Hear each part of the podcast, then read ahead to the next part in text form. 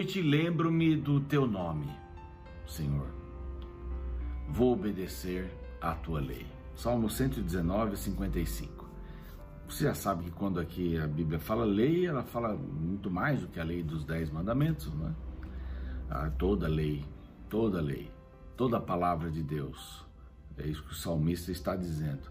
Mas de noite eu me lembro do teu nome, é a hora da meditação, é a hora de estarmos ligados a Deus.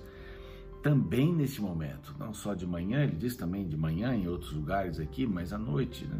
depois daquela calma, acabou tudo. Eu vou me lembrar do Senhor e vou agradecer ao Senhor. Vou obedecer à sua lei. Senhor, olha, o dia o Senhor me conduziu, mesmo que haja coisas que não estejam bem, mas o Senhor me conduziu e eu acredito que o Senhor vai tirar o melhor da minha vida. O Senhor vai me dar o melhor também. Como fez no caso de José, estamos estudando a respeito disso aqui no programa Reavivados por Sua Palavra. José passou por situações bastante difíceis, mas foi fiel e recebeu o galardão, não só aqui, né, mas receberá o galardão, receberá o prêmio, como diz Paulo, é, quando Jesus voltar. Bom, nós temos a alegria de receber você todos os dias aqui na TV Novo Tempo, às seis da manhã, um programa inédito, e depois às três da manhã, quando ele é repetido no outro dia. Muita gente assiste de madrugada, muita gente assiste às seis da manhã, outras pessoas é, estão perde um programa ou outro, então vão para o NT Play, lá você encontra outros conteúdos e também o nosso programa, tudo aquilo que já foi apresentado na TV. E no YouTube nós temos lá uma família muito querida, uma família amorosa, as pessoas oram umas pelas outras, e isso é muito bom, é muito legal. Então um abraço forte para você que está no YouTube, e se você ainda não se inscreveu, ainda dá tempo, claro Vai lá no canal Reavivados por Sua Palavra NT, se inscreva, dê o seu like, clique no sininho para receber as novidades e compartilhe o programa com os seus amigos, com as suas listas de amigos no WhatsApp, qualquer lugar, no Twitter e outras coisas mais. Deus lhe abençoe por ser um missionário, uma missionária. Queremos oferecer para você gratuitamente esse curso aqui maravilhoso, Espírito Santo, o Deus dos bastidores. São temas lindos aqui. Batismo e a plenitude do Espírito, são 14, 15 temas. Os dons do Espírito 1 e 2, porque é bastante vasto este, este tema. Os frutos do Espírito, o Espírito Santo no ministério da vida de Jesus. O Espírito Santo é a produção da Bíblia. Olha, você vai aprender muito com essa revista faça o voto que você peça por este número aqui. Passe esse número para os amigos, assim você continua se tornando um missionário, uma missionária, e peça para eles também fazerem a sua inscrição. É gratuita e você recebe onde você indicar. Casa, no escritório, isso vai pelo correio, sem problema nenhum, tá bom? Quero também agradecer a você que é Anjo da Esperança e que sempre está disposto a nos apoiar a pregarmos o Evangelho em português e espanhol para todo mundo. Bom, chega o capítulo 47. Eh, José já, já recebe seus pais no Egito, vai diante de Faraó apresentá-los e depois José resolve uma situação bastante grave. O, o dinheiro havia acabado dos egípcios e outros, né? Que fazer agora? Não vender? E José tem uma saída maravilhosa aqui e o povo não morreu de fome. Logo após o intervalo, a gente volta com o capítulo 47 aqui de Gênesis.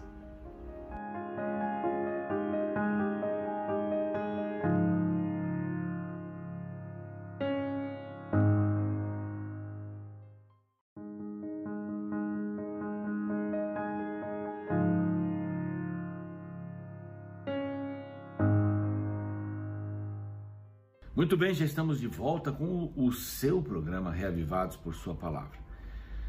Eu fico muito feliz em você permitir que eu chegue até sua casa, aí, seu escritório, às vezes no carro, né? Nós estamos lá no Spotify, eh, nós estamos no Deezer também, no YouTube, claro, para que você possa ouvir né, o programa enquanto está dirigindo. Às vezes tem tanta notícia ruim, vamos ter as boas notícias da palavra de Deus. Então você já pode usar estes, essas mídias tão importantes para a pregação da palavra, tá bem? Bom, nós estamos aqui agora para estudarmos o capítulo 47 de Gênesis. É o capítulo que dá essa sequência. Jacó, Israel, chega juntamente com seus filhos e netos e agregados, são 70 pessoas. 70 pessoas. É, mas o povo de Israel, esse é o povo de Israel, é o povo que vai começar esta grande nação maravilhosa né? Os judeus vão aparecer depois, a influência do nome judeus por causa de Judá, né? era a parte de baixo de Canaã, a parte de cima era Israel, a parte de baixo chamou Judá, capital Jerusalém, por isso estão os judeus. Mas aqui eram os filhos de Israel, os israelitas. 70 formaram uma enorme nação. E Deus fez esse plano. Gênesis está para contar essa história toda aqui. Então veio José e disse para Faraó: Meu pai e meus irmãos, com seus rebanhos, seu gado, tudo que tem, chegaram da terra de Canaã, eis que estão na terra de Gozen, conforme nós já tínhamos falado. E ele separa cinco irmãos e os apresentou a Faraó. Não todos, talvez os que estivessem mais preparados para falar, os que conseguissem falar com mais desenvoltura. Então perguntou o Faraó aos seus irmãos, verso 3, qual é o vosso trabalho? Bom, ah, nós somos pastores de rebanho, tanto nós como nossos pais. Viemos porque não havia mais pasto eh, de rebanhos e a fome era muito severa lá na terra de Canaã. Agora, pois, te rogamos, permita permitas, habitem os teus servos na terra de Gozem. Bom, o faraó já tinha acenado isso para José. Olha, José estava fazendo um trabalho extraordinário, dois anos, que ele estava administrando a fome. Os sete anos de fartura, eles renderam guardar tudo o que pôde guardar nos silos.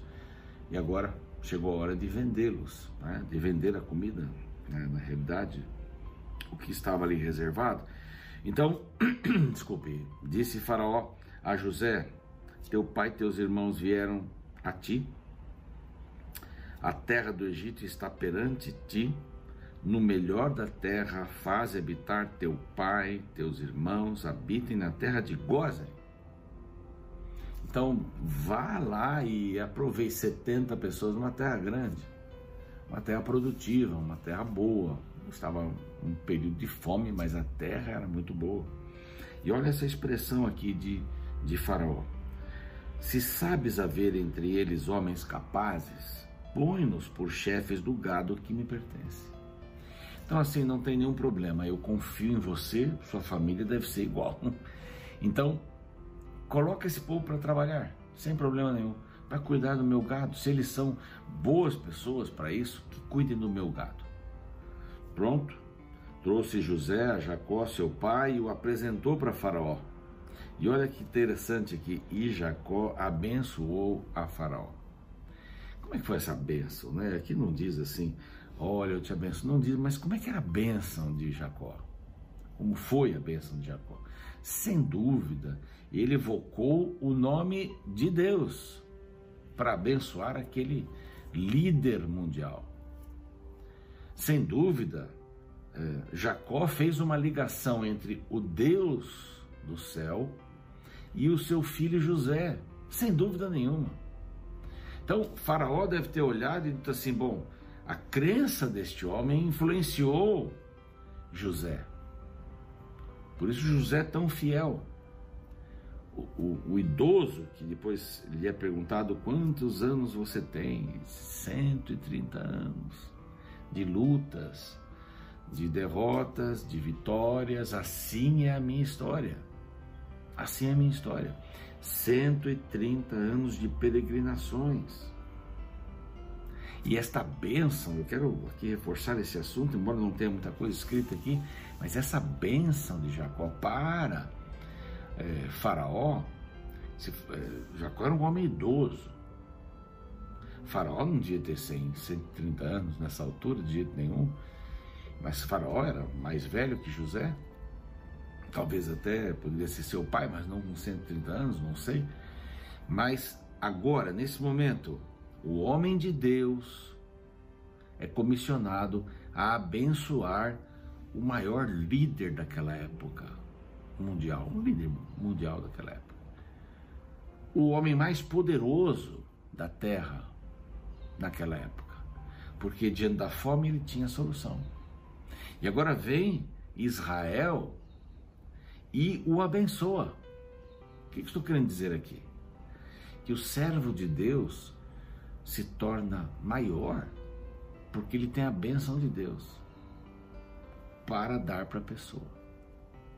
Não assim que ele determinar, Senhor, eu te determino, não gosto dessa palavra, mas eu, eu te determino a abençoar aqui esse faraó. Eu imagino que palavras ele tem usado e foram traduzidas na língua que faraó conhecia. Eu abençoo em nome de Deus, esse Deus do meu pai, do pai do meu pai, o Deus de José. Agora é a bênção sobre o farol. Nós temos que abençoar as nossas autoridades, viu? mas temos que dizer isso para elas, para as pessoas que governam. Há um poder maior do que o seu. É isso que Jacó, Israel estava dizendo. Há um poder maior do que o seu. E em nome desse Deus, eu abençoo a sua vida. Simples assim? Simples assim. Eu abençoo a sua vida em nome de Deus. Quando você estiver diante de uma de, um, de alguém, de um filho, de alguém mais velho até, ou de um patrão, ou de um líder é, político, público, não é? Abençoe o nome de Jesus. Ele precisa da bênção de Deus para tomar as melhores decisões. Então, às vezes, nós criticamos muito, né? É, tem uma febre de de polarização, né? Esse presta, esse não presta, eu odeio esse porque ele fez isso. Não odeiem a liderança. Orem pela liderança. Não, tem que mudar tudo. Ok, você pode até mudar com o seu voto. Mas ore pela liderança da sua cidade, do seu estado, do seu país, do mundo. Não é para que haja condições, primeiro, da gente continuar pregando o evangelho, para que haja condições dessa pessoa se tornar uma serva de Deus. E aqui, olha, é muito importante. Estou gastando tempo porque é muito importante essa expressão. E Jacó abençoou faraó do verso 7. Agora vai lá no verso 10. E tendo Jacó abençoado o faraó, saiu da sua presença. Então José estabeleceu seu pai, seus irmãos, toda a possessão, tudo que tinham nas terras do Egito, na, no melhor da terra, verso 11, na terra de Ramsés, como faraó ordenara. E José sustentou de pão a seu pai, seus irmãos, toda a casa, eh, segundo o número de seus filhos. A fome era muito severa. E agora vem um, uma estratégia de José. A fome é severa. As pessoas já, já tinham gasto todo o seu dinheiro. Não tinha mais dinheiro para gastar. Então José arrecadou todo o dinheiro, diz o verso 14. O povo do Egito desfalecia e o povo de Canaã por causa da fome. Então José arrecadou todo o dinheiro que se achou na terra do Egito, na terra de Canaã, pelo cereal que compravam. E o recolheu a casa de Faraó. Era de Faraó, aquilo lá é de Faraó, não era dele. Bom, acabou o dinheiro. O que, que nós vamos fazer? O povo voltou para lá, no Egito. É sempre mencionado Egito, terra Canaã, que você percebeu, né? Foram todos os egípcios a José e disseram, verso 15: Dá-nos pão, porque haveremos de morrer em tua presença por quanto o dinheiro nos falta, não tem mais dinheiro. Não tem mais ouro, não tem mais prata, acabou. Tudo nós compramos. Pelo que dá a entender aqui, eles iam, compravam coisas para um ano e voltavam, depois de um ano, para comprar mais coisas, para poderem sobreviver. Então, desculpe, se vos falta o dinheiro, trazei o vosso gado em troca do vosso gado, eu suprirei. Então, foi dinheiro foi o gado. O gado acabou também. Os animais acabaram, verso 18. Nada mais nos resta diante do Senhor senão o nosso corpo e a nossa terra. Ok? Vocês não vão morrer. Então, a própria o próprio povo dizia, verso 19: Compra-nos a nós e a nossa terra a troco de pão. E nós e a nossa terra seremos escravos de Faraó. Essa é a ideia do povo. Dá-nos semente para que vivamos e não morramos, e a terra não fique deserta. Bom, assim comprou José toda a terra do Egito. Para quem? Para Faraó, porque os egípcios venderam a terra. Então, havia de uma certa forma a possibilidade de plantar. As sementes estavam na casa de Faraó. Eles já tinham, e também o alimento para eles. Já tinham dado todo o seu dinheiro, todo o seu gado. Então eles disseram: Bom, a terra. Então. Faraó, nessa altura, se tornou dono de todas as coisas. Isso foi feito, menos a terra dos sacerdotes e menos a terra de Gozen. Tanto a terra de Gozen onde estavam os, os, eh, os israelitas, nessa terra que Deus havia preparado para o seu povo. A garganta não está, desculpe, não está muito bem, mas a aguinha vai descendo aí, a gente vai controlando. Então, menos a terra de Gozen, onde estava o povo de Israel, e eles iam crescendo. Né? Que faraó diz, pode dar o que eles precisarem. E os sacerdotes do faraó, que esse também não tinha o seu pão, tudo mais era de faraó.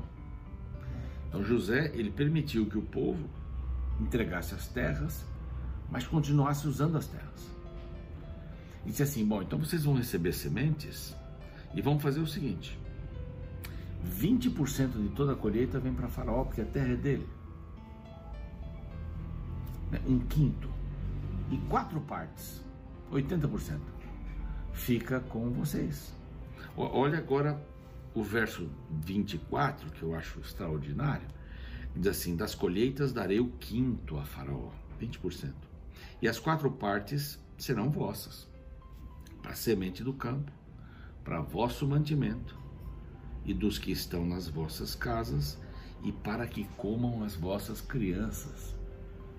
Olha que atenção especial às crianças. Que atenção maravilhosa que as crianças não venham a morrer. E essa lei foi estabelecida até os dias que Moisés escreveu: 20% é de Faraó, 20% é do governo. E o verso 27 diz assim: Assim habitou Israel na terra do Egito, na terra de Gozen, nela tomaram possessão e foram fecundos, e muitos se multiplicaram. Jacó viveu 17 anos ainda lá no Egito, a morte estava se aproximando e ele fez com que José, é o finalzinho aqui do capítulo, jurasse que ele não seria enterrado ali no Egito. Ele não queria ser enterrado na terra, uma terra pagã, embora vários foram, morreram e foram enterrados ali. Mas o seu pai, o pai do seu pai e, e vários foram enterrados num outro lugar, no Canaã, ele queria subir. E José disse: Não, eu vou fazer segundo a tua palavra. Pode ficar tranquilo. Aqui, você eh, coloca a mão debaixo da minha coxa, não é? Alguns acham que as genitálias eram importantes nessa hora, eh, como um compromisso, não é? Uma coisa bem, bem profunda aqui, bem, bem íntima. Você está, é, você está diante de uma promessa feita para a semente do nosso povo. Deus providenciou isso. Então, ali estava Jacó com a promessa feita. Ele adoece, próximo capítulo. Mas vejam como Deus ele, ele protege o seu, o seu povo, ele guia o seu povo, como José tem uma saída para as pessoas que não tinham mais bens e como ele se preocupa com as crianças. Aí está a palavra de Deus sendo fortalecendo, dando-nos forças para entendermos os problemas do mundo, Deus tem sempre uma saída. Creia nisso. Vamos orar. Pai bondoso, pedimos a tua bênção para esse dia, desconhecido para a gente, mas o Senhor pode nos conduzir, é, o Senhor pode nos alimentar, tanto fisicamente como espiritualmente.